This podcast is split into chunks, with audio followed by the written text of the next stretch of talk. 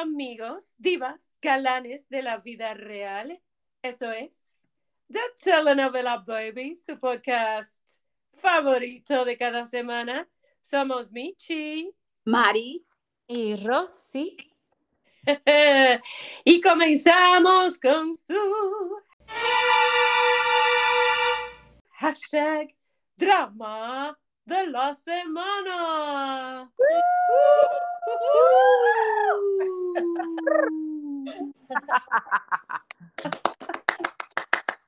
Ok, ¿cuál es el drama de la semana, Michi?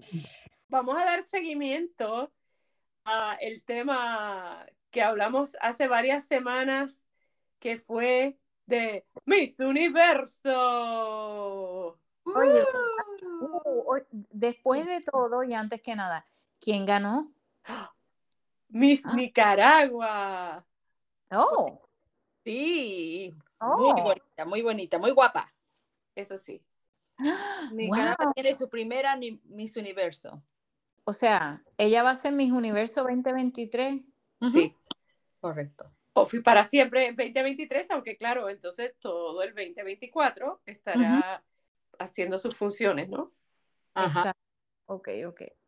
Es que no estaba segura cómo funcionaba eso porque me quedé pensándolo, pero es ok. pero ¿por qué decimos que es el drama de la semana? Ay, ay, ay. Es que por ahí viene la cosa. Porque, ¿Y qué fue la cosa?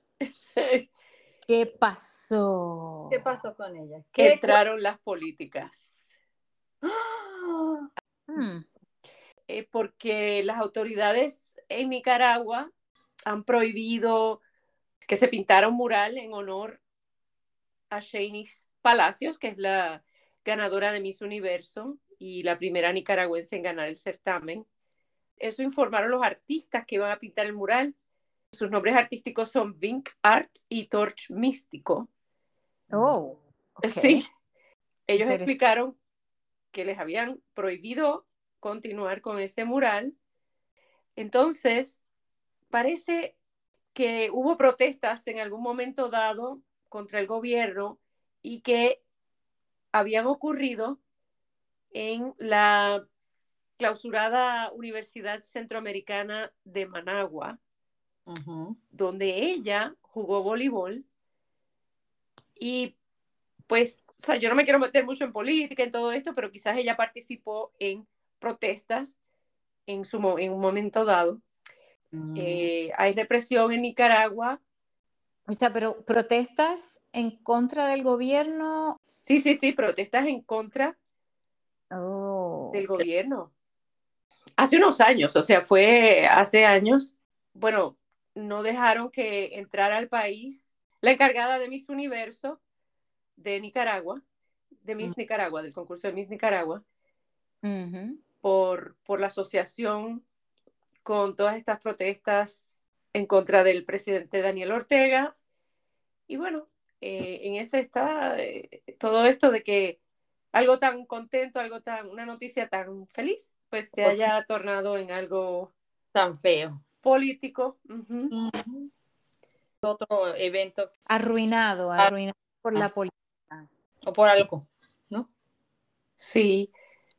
Este artículo de San Diego Union Tribune dice que ella se graduó en 2022 en Ciencias de la Comunicación en la Universidad Centroamericana, obtuvo una beca por su excelencia académica, vendía buñuelos a los compañeros de clase para cubrir otros gastos ah, mientras ella cursaba sus estudios. Mm. Está el escándalo ahora asociado con este concurso, con esta victoria tan bonita. Pero a la misma vez, eh, las mis universos viven un año completo en Nueva York. O sea, ella, no es que ella va a ir a vivir a Nicaragua ahora. Sí vuelven a los países de origen porque siempre vuelven, como pasa aquí, que vienen acá, entonces les hacen como una parada y les dan la llave de, de la ciudad y le proclaman un día de ellas, etcétera, etcétera. Pero después se van porque tienen que pasar un año completo en Nueva York. Trabajando, ajá. trabajando. Esa es una manera también de llegar a otras cosas, un, escalón para seguir hacia arriba, ¿no? O sea, puede ser esto hasta muy beneficioso para ella que se, que se vaya de Nicaragua y, y, pueda hacer su vida en otro sitio, sobre todo con la situación, ¿no? Mm. Claro, pero yo entiendo que ha de ser triste, ¿no? Que siendo tú la primera de representar a tu país, te sientes orgullosa de representar ese país al, que le has dado el honor de ganar y que exista toda esta controversia. Ha de ser bien triste, ¿no? Bien, no es, no lo está disfrutando como de realmente debería disfrutarse, ¿no? Es como cuando alguien gana un, partido de un equipo de básquetbol o de una escuela. Cuando van a la, a la escuela o a la universidad, es como que la emoción, no hay como disfrutarlo y festejarlo con, con tu gente, ¿no? Exacto, sí, sí, o sea, e, es, penoso. Eh, la controversia es penosísima. Eh, me imagino que la está usando el, el presidente de Nicaragua para tratar de, ¿cómo te digo? Para silenciar. Porque obviamente si tienes una Miss Universo que en algún momento protestó en contra de, de tu administración, pues se puede pensar que eso le, da luz verde a otros jóvenes en Nicaragua a hacer lo mismo. Entonces él tiene que aprovechar la, la fama de ella para controlar. es una táctica de, control, obviamente. Exacto, fue en 2018 y parece que hay fotos y eso fue lo que empezaron a divulgar. O sea, no hay, no hay libertad de expresión como en otros países. Así que... Y es, es una pena porque tienes, tienes un orgullo para tu patria que, a la misma vez, pues, ya están tratando de controlar, reprimir, em, tratar de, sí, de controlar, de controlar a la población, diciendo, eh, eh, eh, puede que la Miss Universo hizo eso, pero no te crean, no se crean, no se crean ustedes que le vamos a permitir eso. ¡Ah! Miren esto, se parece a nosotras, Shanice Palacios, no solo en la belleza, porque ustedes saben que, eh, la belleza de nosotras es guau. Pero eh, aquí dice que en Managua, Shanice creó un podcast. ¡Oh! ¿Sobre qué es el podcast? Estuvo súper. Se llama llamado Entiende tu mente para ayudar a los jóvenes o las niñas con problemas de ansiedad. Ay, qué Súper bien. Porque ella estuvo a punto de quitarse la vida. Oh. oh. ¿Para qué año fue eso que ella empezó su podcast? No tengo aquí la fecha, pero también fue presentadora de televisión. Mm. O sea que ella ya tiene una plataforma en Nicaragua. no es que sea una persona que salió de la nada, como quien dice, sino que ya tenía plataforma. Sí, que los medios quizás entonces pues sea por donde ella va. y de hecho viajó a Miami después del certamen y también a la Ciudad de México, Mari, donde va a ser el concurso de Miss Universo de 2024. Así es, así es. uh.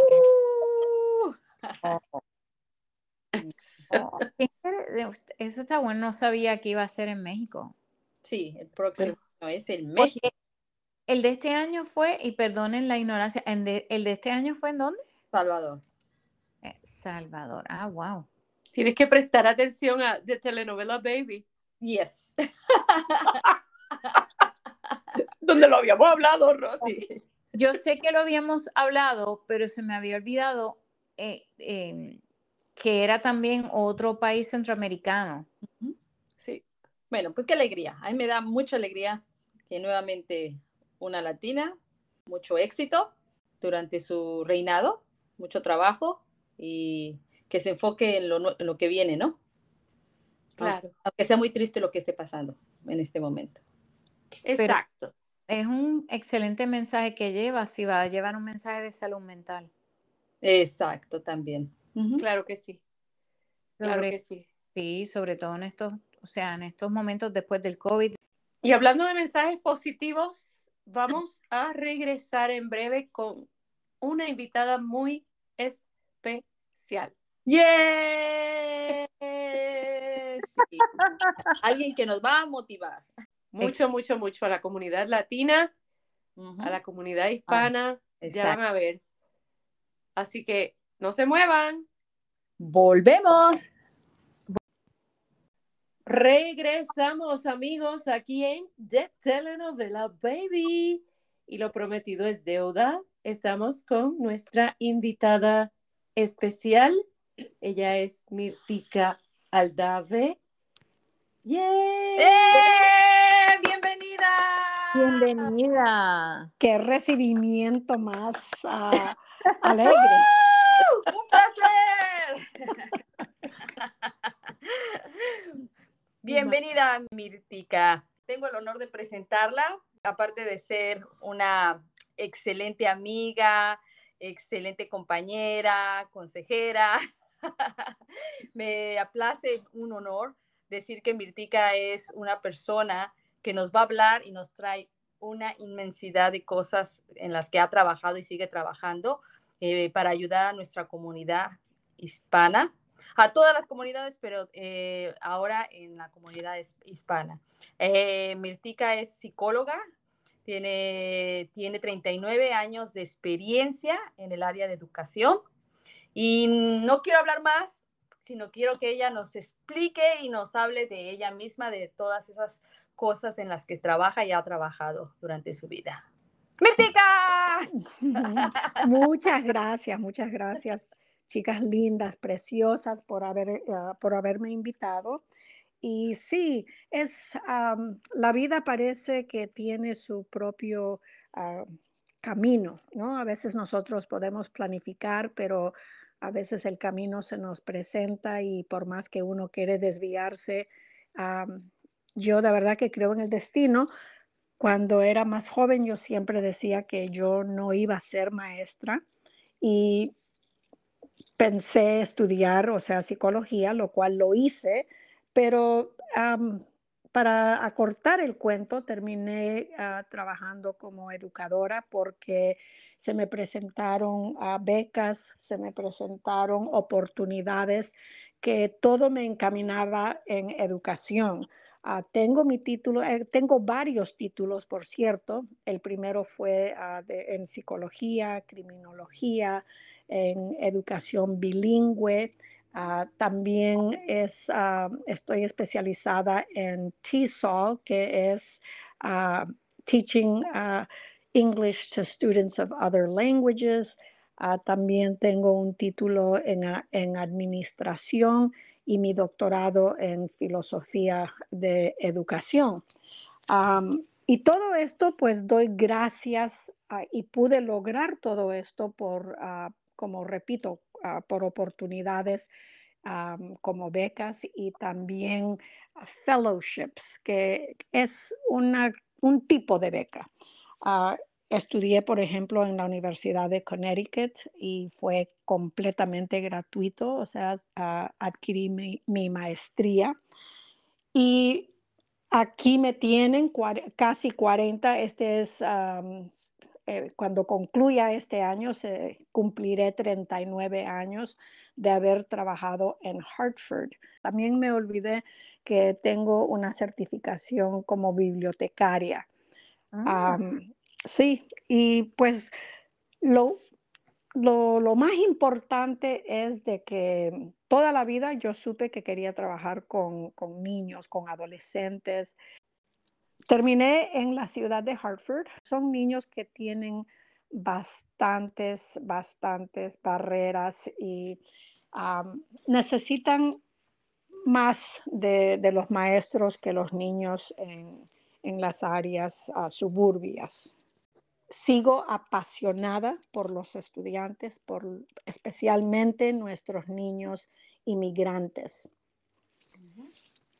Y, creo, si, ah, todo, o sea, si todavía sigo con salud y con las fuerzas y los ánimos, pienso trabajar un año más después de este y ahí sí que me voy a despedir de, mi profesión. No, dirían los niños, no. y estos niños, o sea, tenemos que recordar de que aparte que, vienen de diferentes países de Sudamérica, de Centroamérica especialmente, vienen con muchos vacíos, vienen con muchas mm. barreras, no solamente que no saben el idioma.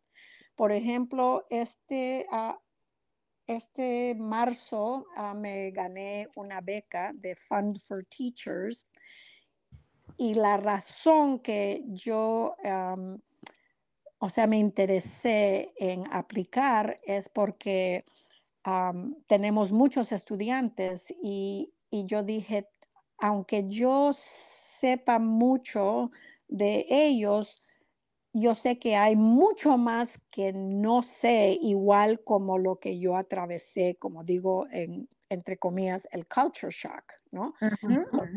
Correcto.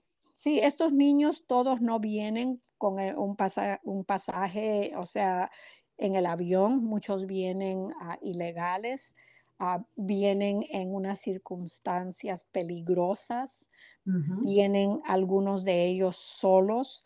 ahora, actualmente, yo el año pasado identifiqué 30 estudiantes que están en la Hartford High. Yo los llamo mi grupo especial porque para mí verdaderamente que son especial. Ah, yo no sé cómo se sienten ustedes, pero yo sé que de adulta, aunque estaba yo con mi familia y ya era, o sea, una persona adulta, yo siempre he necesitado de mi madre. Mi madre ha sido mi, mi, apoyo, mi madre ha sido, o sea, la que me ha encaminado, la que me ha dado los ánimos, la que me ha ayudado.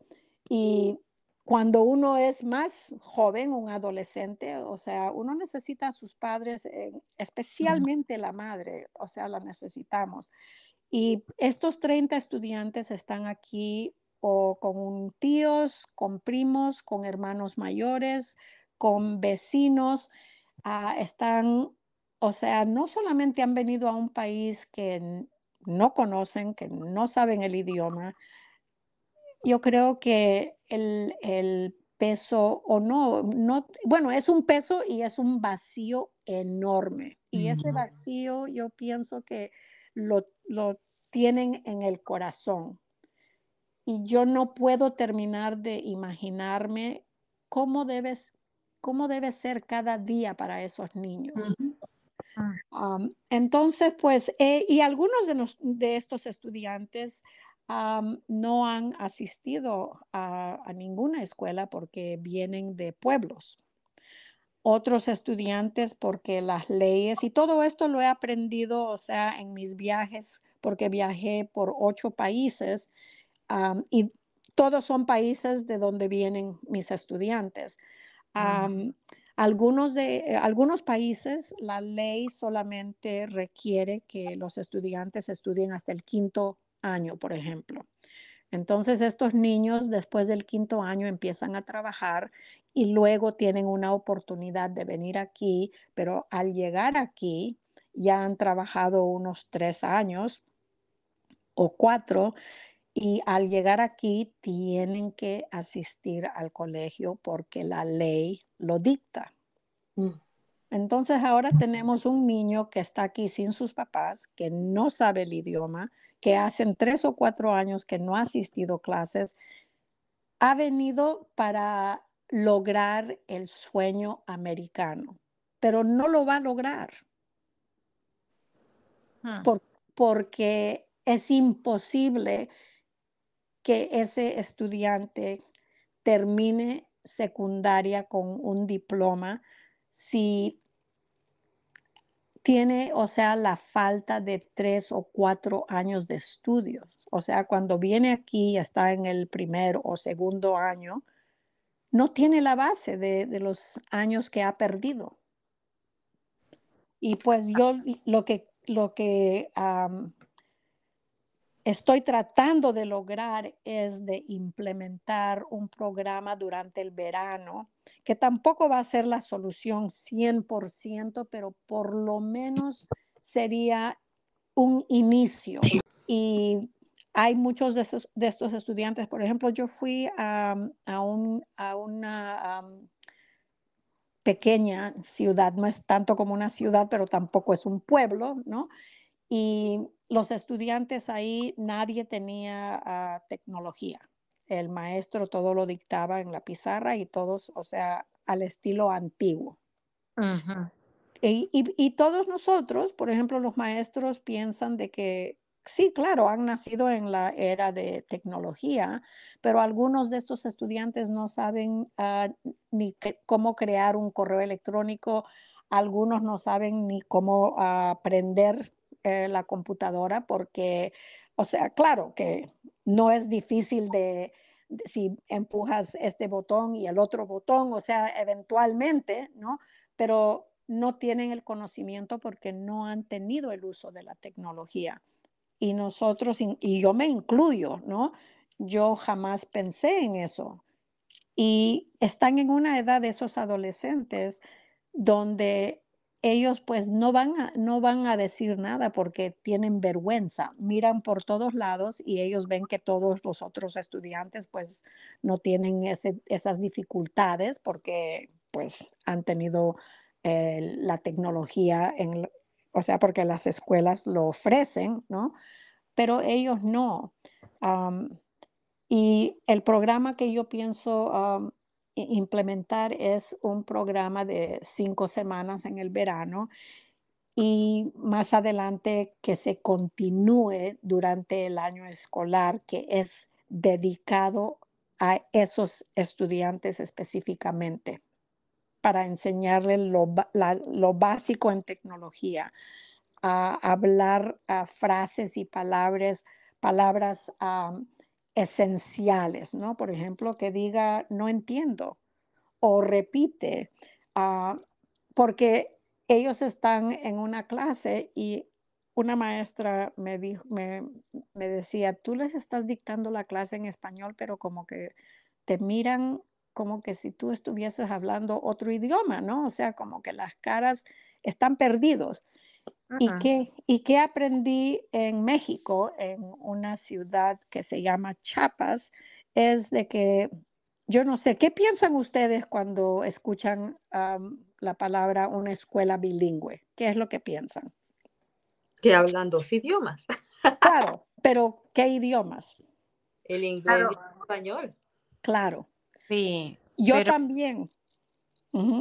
Pero me imagino que si estamos hablando de eh, países centroamericanos, están hablando del el idioma, por ejemplo, el quechua y el español, o el maya y el español. Exacto. No. Pero, yo, por ejemplo, me he criado, he, nacido en el Perú, pero eh, toda mi educación desde preescolar o sea, yo vine de muy pequeña, ha sido aquí.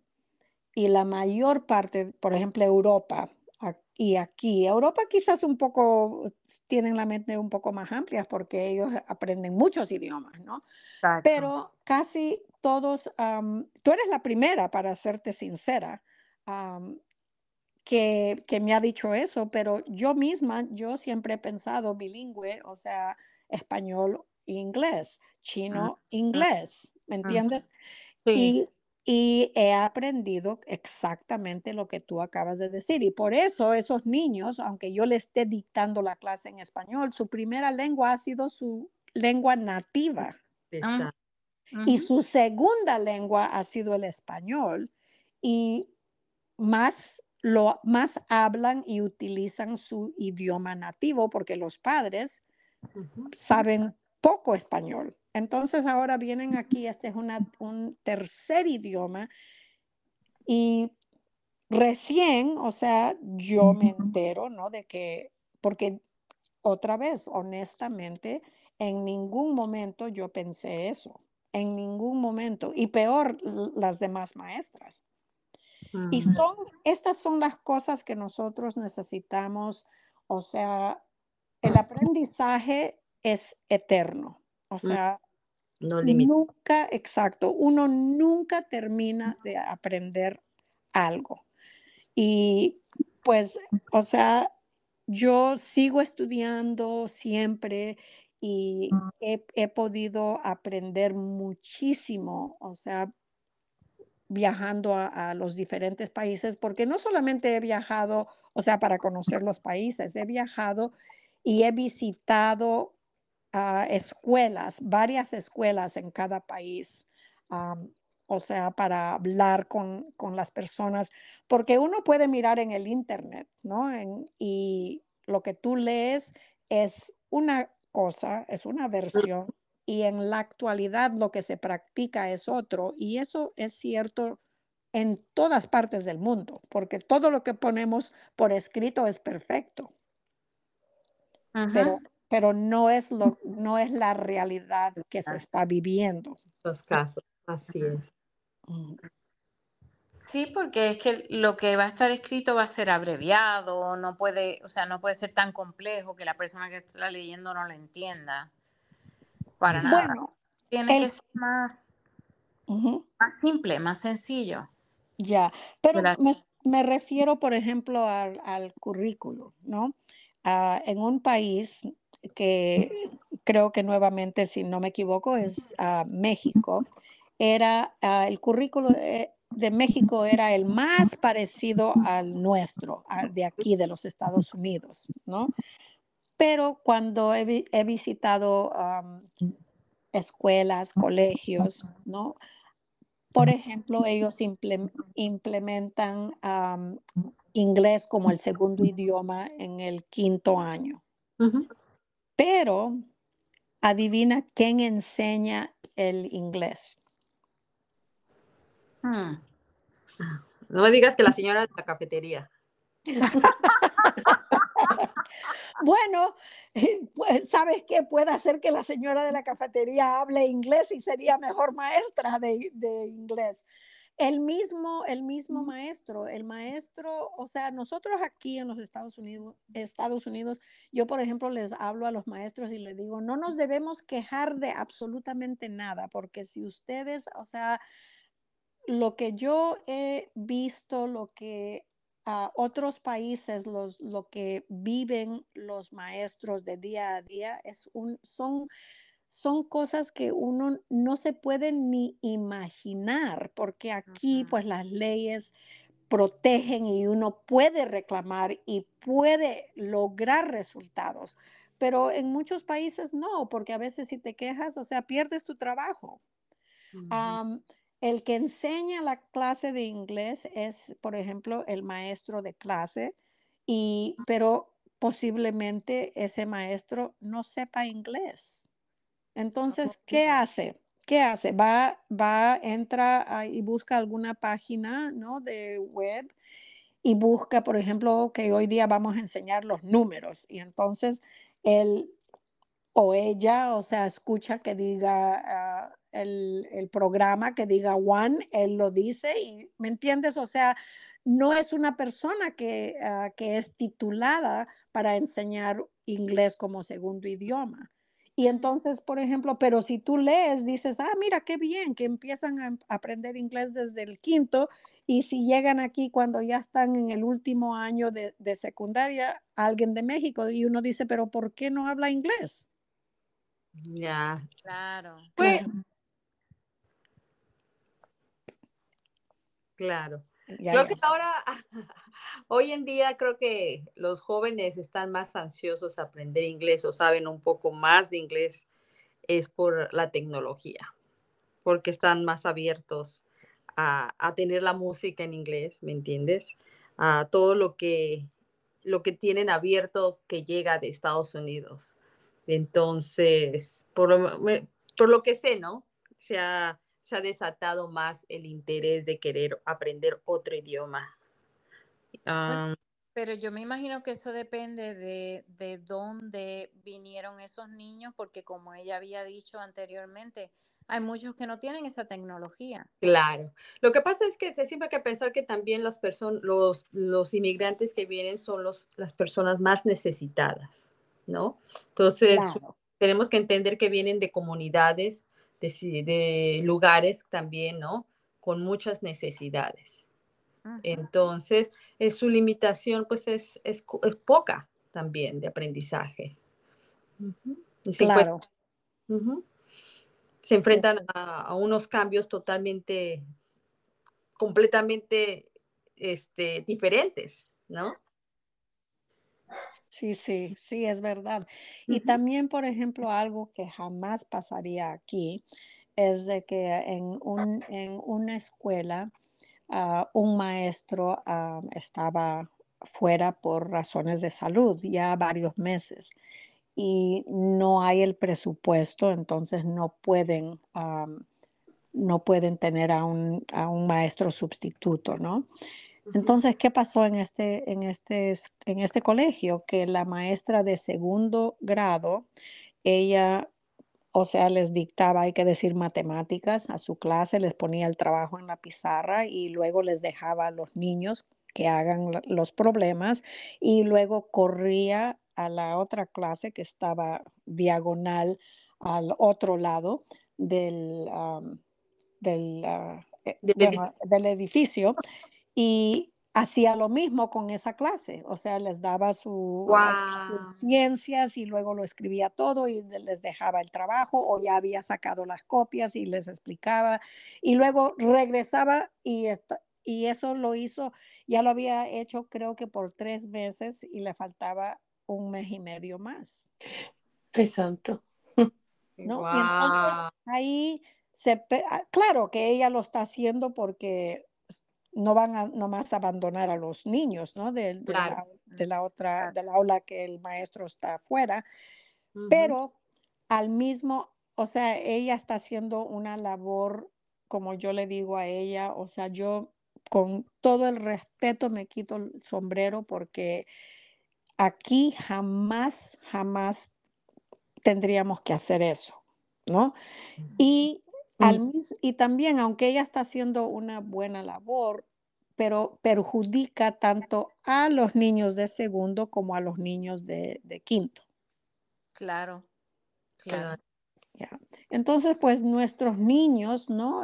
Ellos, ellos tienen bastantes vacíos académicos.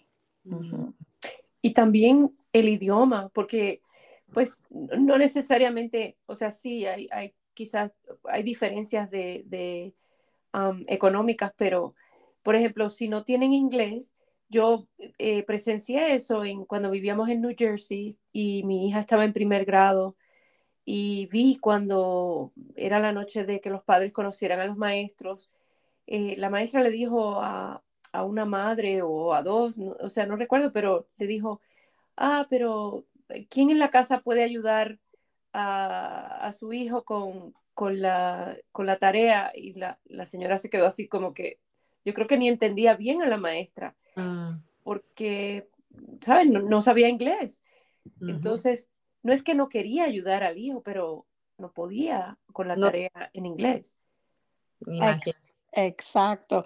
Y eso también me, abres otro tema, porque también, aunque hay, hay varios estudiantes que vienen con o, la mamá o el papá y algunos con ambos, los papás también tienen educación limitada. Mm. So, imagínense si quizás mínimamente podían apoyar a sus hijos en su país. En este país, están completamente desconectados y mm. no pueden apoyar. Entonces, ese también es otro programa que yo les estoy pidiendo desesperadamente y lo inicié hace dos años, pero ¿qué es lo que pasa? Que, por ejemplo, el año entrante yo me voy y si no hay alguien que yo, por ejemplo, como prácticamente le, les pase, o sea, las riendas, todo se derrumba. Exacto. Uf. Entonces, yo lo que hice, claro, no, y, y, eso pues ayudaba a los padres porque yo hice talleres de padre el anteaño pasado, el año pasado, y este año me estoy enfocando más en el programa para los estudiantes, entonces he puesto una pausa y no voy a hacer cuatro talleres para los padres, pero hice el primero que para mí es importante porque por lo menos es la base para que ellos entiendan y, aprendan cómo entrar, por ejemplo, el, a la plataforma se llama Power School. Ajá para que ellos puedan entrar a mirar, o sea, la asistencia, las notas, porque, o sea, nosotros también hemos sido jóvenes, ¿no? Y los padres cuando preguntan, ¿qué decimos? ¿Cómo te fue el día? Bien. ¿Has hecho todo tu trabajo? Sí. Eh, ¿Cómo, cómo están tus notas? Bien. Perfectas. Exacto. Y entonces, pues no, o sea, un padre que es nuevo al sistema, que no, no, eh, bueno, ahora pueden traducir todo, pero si no tienen ni conocimiento que hay una plataforma donde ellos pueden adquirir toda esta información sin preguntar a los hijos, por lo menos ya saben y pueden hacer algo que es que va a ayudar a, a, sus hijos, ¿no? Y otro, y otro es de que ellos, por ejemplo, no saben los requisitos para que ah, un niño se gradúe. Mm. Y si los padres no saben y los niños, o sea, los adolescentes son adolescentes, ¿no? Como repito, nosotros lo hemos pasado, más están por socializar, están en esa etapa de, o sea, tener el primer enamorado o enamorada, esas cosas son más importantes para ellos. Entonces ellos no se dan cuenta a veces de que si no pasan los cuatro años de, matemáticas, aunque tengas los el requisito eh, son 24 créditos. Si tú tienes 30 créditos, pero te falta un año de matemáticas, no te gradúas. Correcto. Entonces, pues, esta, por ejemplo, los padres no saben todo esto. Y mm. también es esencial, ustedes como padres, ustedes saben lo esencial que, o sea, el, para que el alumno logre y, y salga adelante, ¿no? Tiene que ver, tienen, hay tres componentes y son los estudiantes, los padres y el maestro. Si falta uno de esos componentes, entonces es como una banca de tres patas. Se va a caer esa banca si no tiene la tercera pata. Claro. La cuarta. Oh, la tercera. Pero una pregunta que le tengo, porque es que habló ahorita del currículo y dice que el currículo más parecido al currículo de los Estados Unidos es el de México nosotros aquí en Puerto Rico usamos el currículo, seguimos el currículo de los Estados Unidos también. O sea que cuando hay alumnos de nosotros que van a los Estados Unidos, pues están más o menos a la par. Pero en términos de los currículos y si lo compara con otros países, ¿cuáles son los países que, que más se asemejan en términos de currículo? El único fue México. Ahora, no incluyo a Puerto Rico porque Puerto Rico es you parte de los Estados Unidos.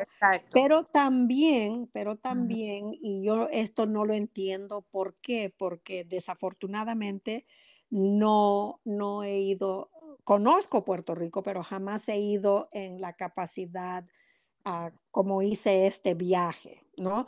Ahora, a mí de verdad que me interesa muchísimo porque nosotros pues tenemos la mayor, la gran, el gran porcentaje de estudiantes latinos son de Puerto Rico.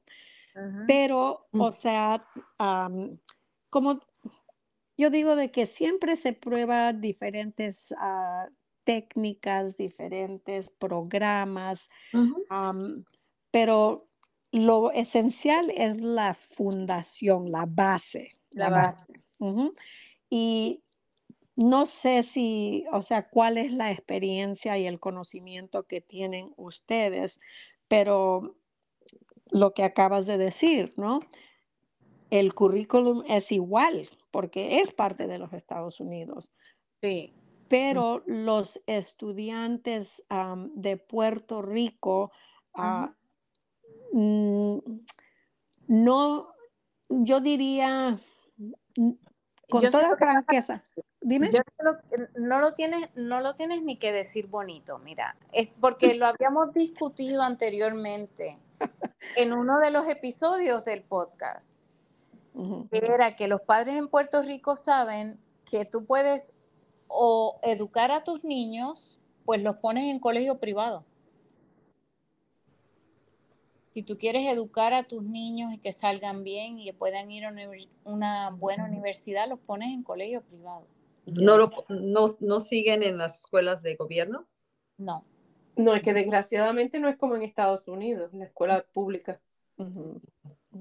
Bueno, lo que nosotros encontramos es de que también hay muchos factores que desconocidos y los conocidos contribuyen al, al, fracaso porque hay muchos estudiantes, por ejemplo, que los papás han tenido a los hijos jovencitos cuando ellos mismos han sido adolescentes.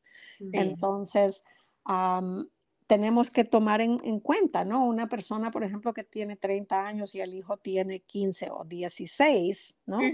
Ah, yo no sé, yo no sé si ustedes se acuerdan, o sea, en qué etapa de la vida estaban a los 30 años, ¿no? Pero definitivamente no era ya criando un hijo adolescente. No, para nada. Claro. Y entonces también, ah, si, uno, si uno tiene un hijo, o sea, a una edad joven, la educación de esa persona también es limitada. Sí. Ah, ahora, no sé cómo se diría esto en español, pero algo que encontramos y también pensamos que es por la poca diferencia en años, ¿no?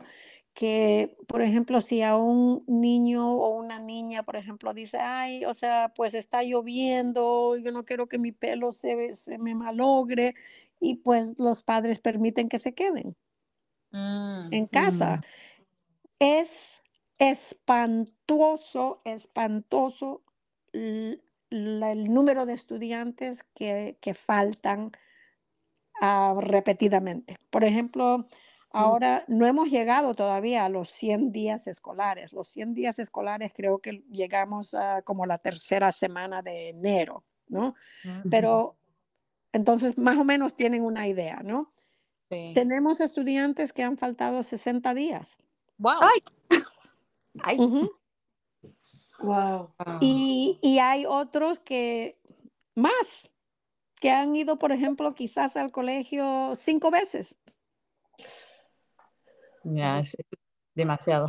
Y ahora eso es aquí en los Estados Unidos donde, por ejemplo, o sea, se ofrece, se ofrece, o sea, en el um, sistema público, de verdad que hay muchas y muchas y muchas oportunidades.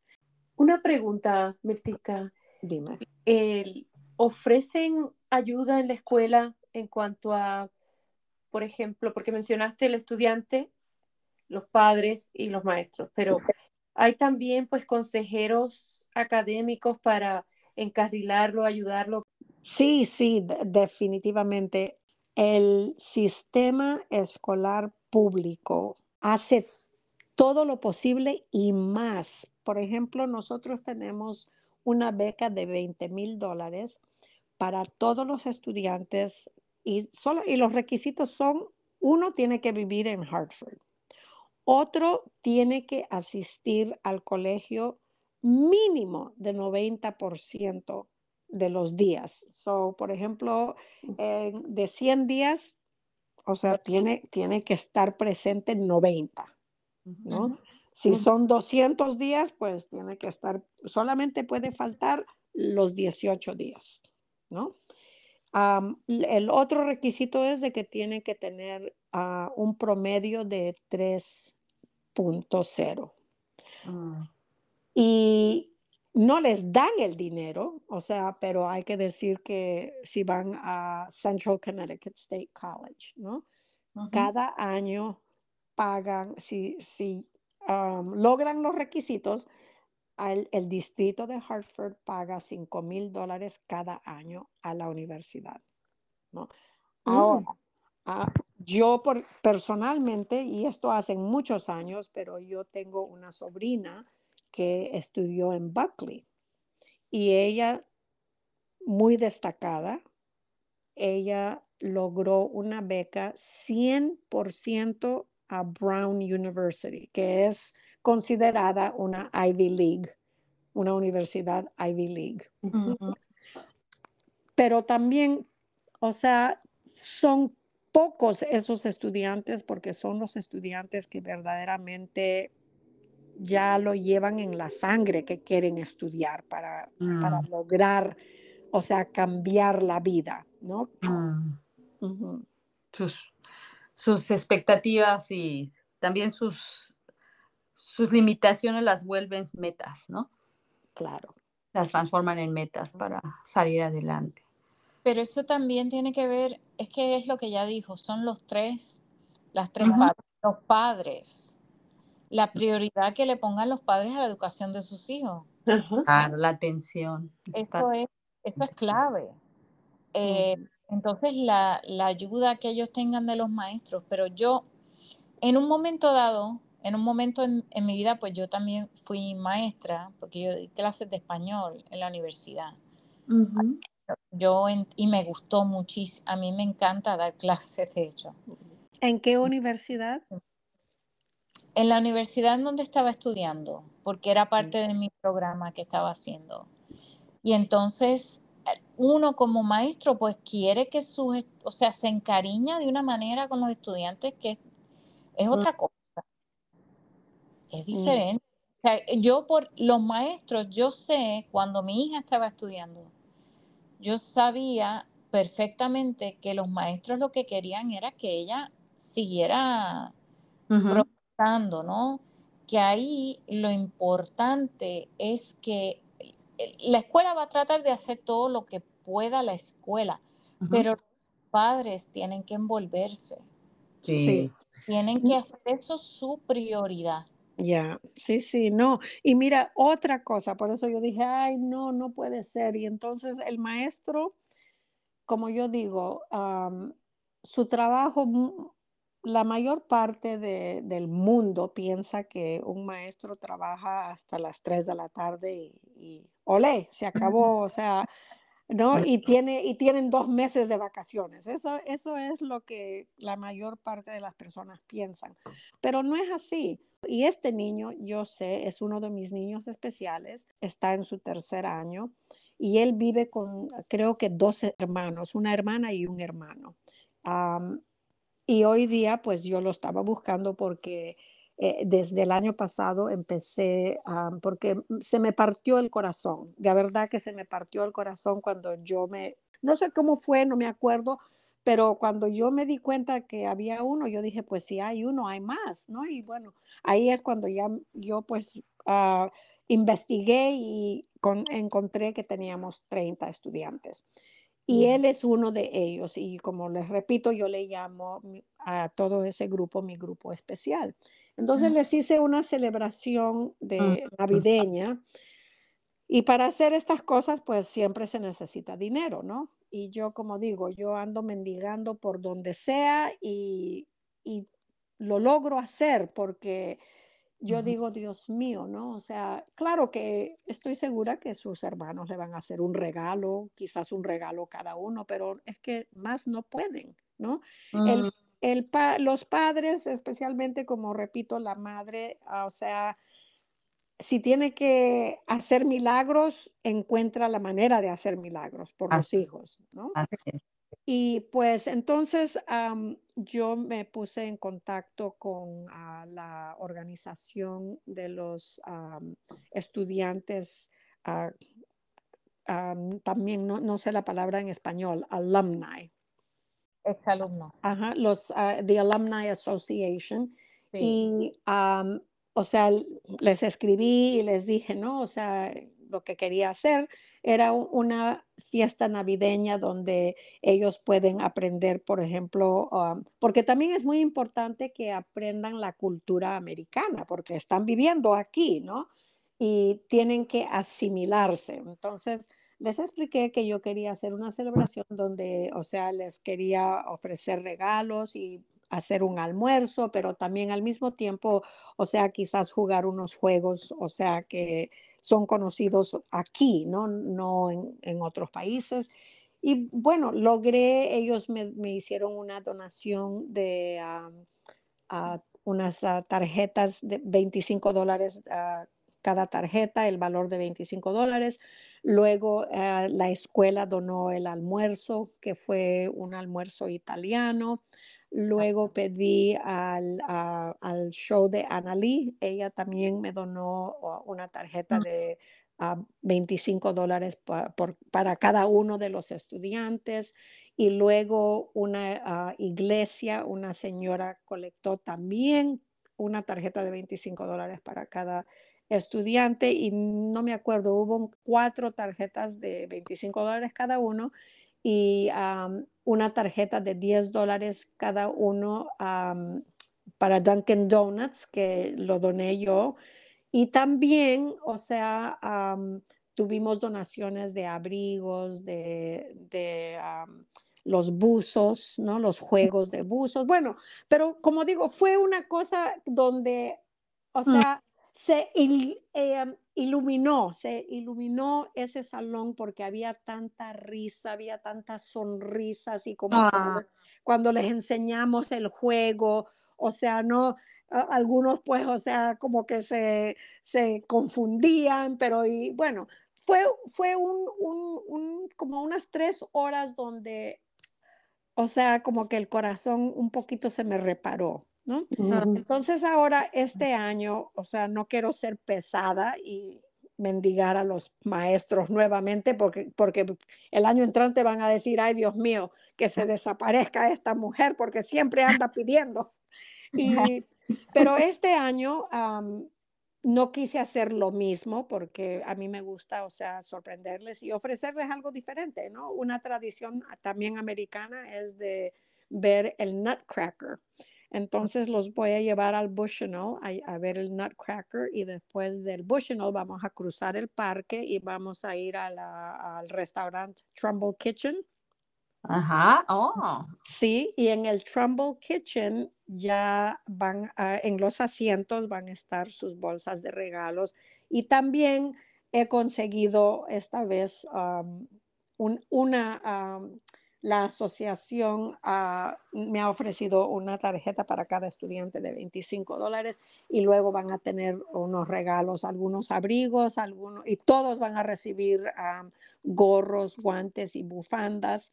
Y de todas maneras, o sea, va a ser algo un poco diferente y también al mismo tiempo, o sea, van a tener sus regalitos. Ah. Qué lindo. Ya. Entonces, ¿qué pasa? De que llega este estudiante de uno de los del grupo especial y porque yo anduve buscándole porque no me había entregado el permiso, ¿no? Y entonces yo le dije, yo voy a pasar por tu casa, ¿no? Para que me firmen. Entonces me dice, no, no, me dice, no, te, no, no se preocupe, dice que yo, o sea, yo le voy, yo, yo le voy a encontrar. Bueno, y sí me encontró porque vino casi al, cuando ya todos estaban ya saliendo, ¿no? Eran como las 2 y 45. Y entonces Mm, y, yo le digo, ¿y por qué has venido? Y me dice, porque tengo que, porque faltó hoy.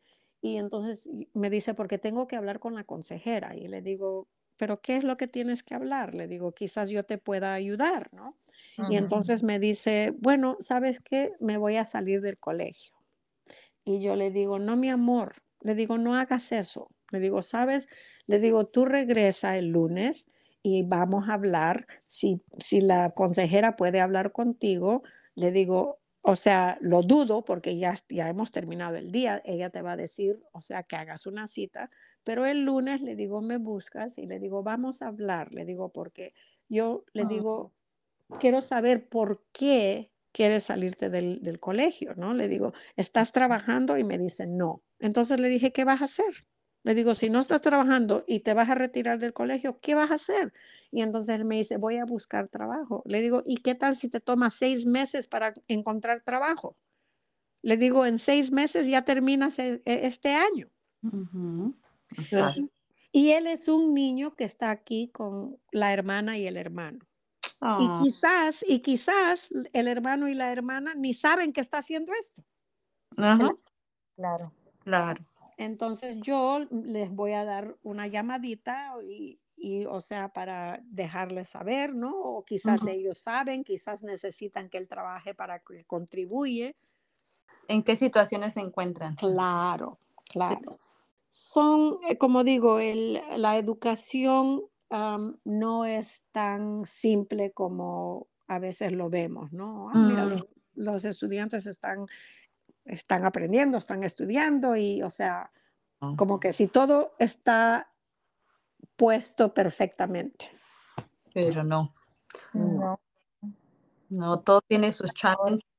Y de, de, verdad es un trabajo excepcional lo que estás haciendo, con, especialmente en estos momentos, ¿no? En lo que, eh, que están llegando más a inmigrantes, ¿no? Se necesita todo este tipo de apoyo para que puedan salir adelante, ¿no? Tengan esa, y esa motivación, ¿no? Cada semana nos llega dos a cinco estudiantes. Mm. Cada semana, sí, y la, la, mayor parte, yo diría 90% son inmigrantes. no sé decir cuántos son de cada país indocumentados, pero sí, o sea, hay situaciones en cada país de que, o sea, tienen, tienen la, desesperación. Imagínense, o sea, imagínense ustedes la edad que tienen sus hijos, ¿no? y, que tengan que salir y no saben cuándo, cuándo los vas a ver, ¿no? Hay un estudiante que esto fue... Ah, esto fue algo ah, milagroso, porque desde el momento que nos vimos, ah, este joven, o sea, er, me, hacía, me hacía reír porque me decía, cásese conmigo para que me dé los papeles. le digo, yo, yo, puedo hacer tu abuela. Le digo, ¿cómo me voy a casar contigo? Y entonces le digo, todavía me dirías, adópteme, pero le digo, ¿cómo me, me vas a decir, cásese conmigo? Él es del Salvador, ¿no? Y esta, esta, y bueno, o sea, eso fue desde un principio, ¿no? Que tenía, tiene una chispa y un brillo en los ojos y bueno, y entonces cuando ya como al mes, ¿no? O sea, nosotros no estamos supuestos de ser ah, cariñosos, ni abrazar, ni, ni, demostrarles ninguna clase de afección, ¿no?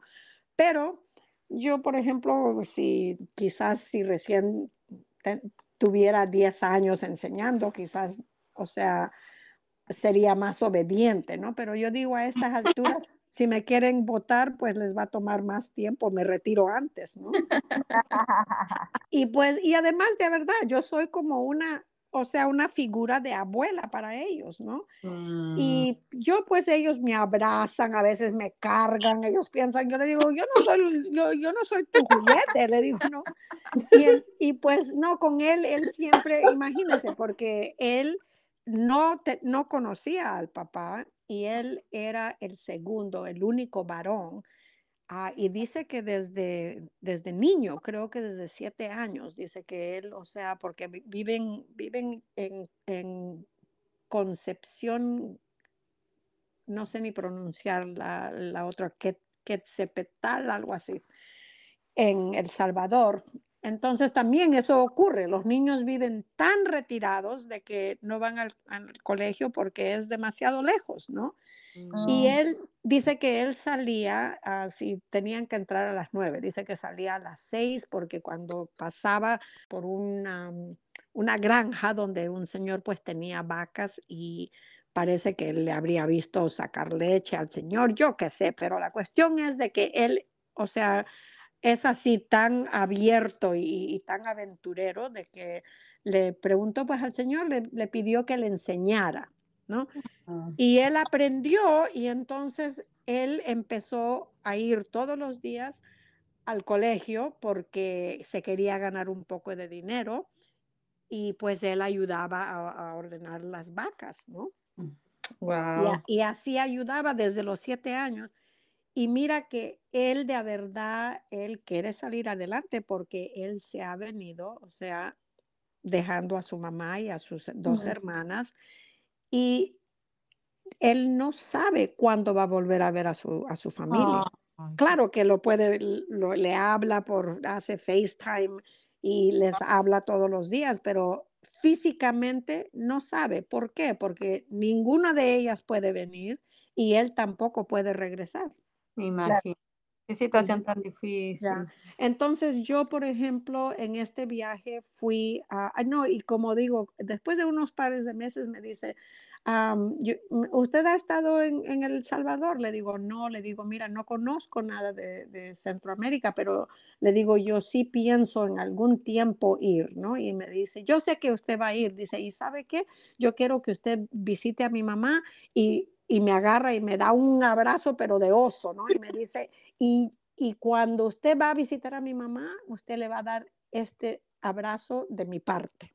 Y Ay, mi vida. Ajá, claro. Y entonces esta vez yo fui a El Salvador expresamente para llegar a casa de su mamá. Ah, ah. Y, y no, y lo, y también él fue parte de eso, porque tuve que, yo qué sé, Dios mío, yo dije, parece esto que voy a ir al fin del mundo, porque tuve que ir en tres autobuses, en tres micros, en un taxi de agua, caminamos. Ay, Dios, yo dije, ¿cuándo? ¿A dónde es este pueblo? ¿A dónde es? ¿No? Y, y entonces cuando ya llegué, o sea, él, él era mi GPS. ¿No? Porque estaba, y él tenía dos teléfonos, estaba hablando con uno, estaba con la mamá y las hermanas y con el otro conmigo. Y entonces yo enseñándole, estaba por esta calle, me dice, sí, sí, sí, siga caminando por ahí, ahí está el autobús, súbase a este autobús. Y bueno, entonces cuando llegamos, él también estaba, o sea, como digo, en FaceTime y estábamos llorando la mamá, él, yo, ah. o sea, todos llorando. y fue, fueron emociones de alegría y yo digo de que qué poderoso es de que una, o, sea, en este caso mi alumno que nos conectó porque él le había hablado mucho a su mamá de, de, de, mí y a mí me había hablado mucho de su mamá y él pues me decía, sí, sí, usted dice eso, le dice, yo creo que sí, pero a veces dudo, me decía, ¿no? Y entonces yo le dije, cuando ya estaba pues ya en el último autobús, ¿no? Subo y estoy hablando con él y la señora que está a mi lado me dice, yo lo conozco a Melvin, me dice. Ay, mira. Y le digo, sí, me dice, sí, él, eh, son vecinos. Y bueno, pero fue una cosa, yo creo que esa magia no lo voy a volver a sentir porque, mm. como repito, la conexión que tuvimos su mamá y yo fue por él. Mm, ya, y le llevé a la mamá, le llevé unos regalos, o sea, del que, que tienen los, el logo del, del, de Hartford High, ¿no? Unas camisetas, unas mochilas, unos ah, diarios, o sea. Ay, Ajá, para que, o sea, yo le dije esto, o sea, le ofrezco porque estas son, o sea, cosas, el logo del, del colegio y le digo, o sea, también como que quizás para que tengan una conexión con la educación que, que está recibiendo ajá, su hijo. Y la señora humilde ah, en una casa que no tenía, uh, ¿cómo se dice? Plomería, ¿no? O sea, y era durante el día, no sé si había electricidad, pero y también lo que hace ella y su hija, ellos tejen hamacas. Hamacas. Oh. Ajá. Oh. Y con eso se ayudan y Melvin ahora trabaja en un restaurante y claro que él pues aporta económicamente para ayudar a su mamá. Ya. Qué linda historia. Ya, y todo esto fue posible por Fund for Teachers, que a mí me encantaría, me encantaría que más maestras latinas porque la minoría, yo creo que quizás no llegamos ni a 5%. Este año ah, en Connecticut eh, escogieron 159 maestros. Y de los 159, si, si hubieron 10, ah, eran pocos. Wow. Ajá. Ya.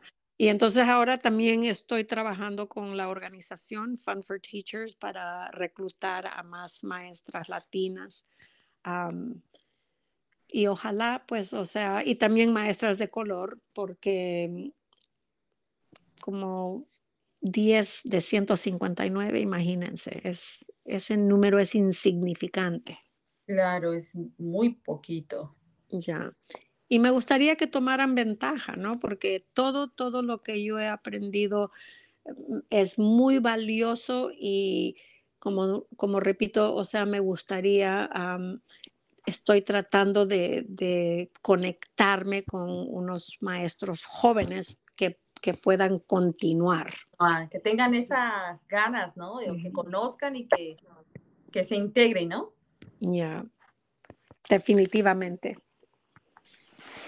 Mirtica, una labor súper especial, grandiosa. Eh, nos has dejado sin palabras. eso no es posible, eso no es posible con ustedes. usualmente somos muy preguntonas. ¿Verdad? Sí. Ha sido, pero tremendamente importante información, ¿no? Ah, que puede ayudar a mucha gente que ojalá motive a muchos chicos, ¿no? hacer uso de estas ventajas que hay, que existen, ¿no? Claro. Bueno, la labor que, tú haces es una de las más necesarias y, hay que decir gracias. No, gracias. Oh, yo digo de que cuando quizás como, como yo les, les, dije inicialmente, yo, o sea, por eso, por eso hay los dichos, ¿no? se dice que uno nunca debe decir nunca, porque yo de verdad, yo dije, nunca, nunca, nunca, nunca, nunca yo sería maestra, aunque me pagaran un millón de dólares. Y, mira, ya estoy, son 39 años. Pero como repito, yo pienso de que mi pasión no es tanto, no, nunca fue la educación, fue siempre han, han sido los, los adolescentes, los niños. Y, para mí eso, eso es lo que ha sido, o sea, que me ha mantenido con ese fuego ardiendo, ¿no? Hasta ahora, porque, o sea, son, son, son seres humanos que nosotros tenemos que dedicarle lo máximo para que puedan seguir adelante y el día de mañana, como yo les recuerdo a ellos siempre, ¿no? Uno tiene que hacer algo en la vida, algo para la comunidad, algo para contribuir al mundo. Tiene que ser una persona que produce. Y qué bonita labor porque definitivamente ah, si son 30 y, y 20 o 15 logran salir, ya, es, ya hiciste un gran trabajo, ¿no? Ya, yo les ah, enseño de que cuando uno hace cualquier trabajo, un internado o un trabajo voluntario, de que siempre adquieran ah, un certificado o una carta. Le digo, ¿por qué? Porque le digo, ustedes eso lo van guardando y cuando uno aplica para otras posiciones, cuando uno aplica a la universidad, entonces uno ya tiene su portafolio, ¿no? Y dice, o sea, porque lo primerito que te van a decir es, ¿tienes experiencia trabajando con niños? ¿Tienes experiencia trabajando, o sea, en la radio? en trabajo. Exacto. Y le digo, y tú puedes decir, sí, mira, o sea, he hecho esto, he hecho esto, y tienes, tienes las cartas o los certificados. Mm. Exacto, exacto. Sí, porque eso demuestra liderazgo, demuestra muchas cosas hacer ese tipo de, de trabajo, eh, voluntario. Sí, definitivamente. Ay, Mirtica, pues muchas gracias. Creo que abarcaste demasiadas cosas importantes que necesitamos conocer, saber y transmitir. Que esto, para este es este programa, ¿no? es parte de la vida real, de las situaciones reales en las que se encuentra mucha gente, ¿no? Yo quiero agradecerles a ustedes y les felicito por este podcast y espero que, o sea, sea algo grande, porque es muy importante, o sea, nosotros llegar a la comunidad. Creo que el que yo ah, escuché fue el del ah, Super Bowl. Ah. Uh.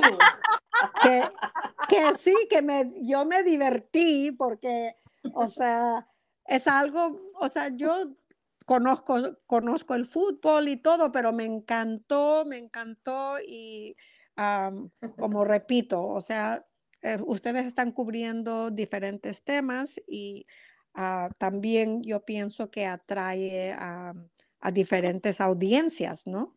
Así es. chicas, solo te faltan cuarenta y pico para ponerte al día.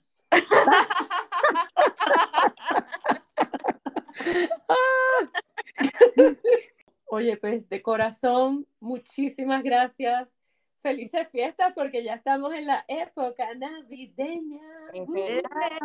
Diciembre, el mejor mes del año. Así que no sea la última vez que estás con nosotros. Esperemos que pronto, pronto, pronto para algunos otros temas ah, y para lo que tú quieras contarnos o participar. Gracias, gracias por haberme invitado y de verdad que es un honor para mí y nuevamente les felicito porque me encanta que tres mujeres destacadas estén haciendo un podcast como ustedes lo están haciendo. Muchas gracias. Bueno, amigos, ah. recuerden que esta vida está The Telenovela Baby. Somos Michi, Mari y Rosy. Y los esperamos en la próxima. Adiós amigos. Hasta luego.